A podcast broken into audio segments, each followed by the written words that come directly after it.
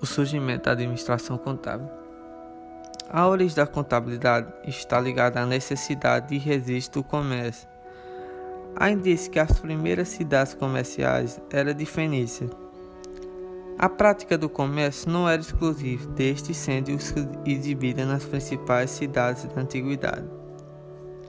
Em 1494, Frum Luca Pacioli lança um tratado de contabilidade por partida dobrada, em que nessas partidas se torna o pai da contabilidade ao explanar as técnicas. No Toscana, desde o século XIV, sua obra dá um peso importante e torna-se um marco de desenvolvimento da contabilidade. A importância da administração contábil. Encontramos a importância da contabilidade na administração ao confirmar sua eficácia como instrumento de análise, gerência e decisões, em que os gestores utilizam-se de suas demonstrações para gerenciamento e planejamento estratégico, auxiliando as tomadas de decisões do caráter organizacional.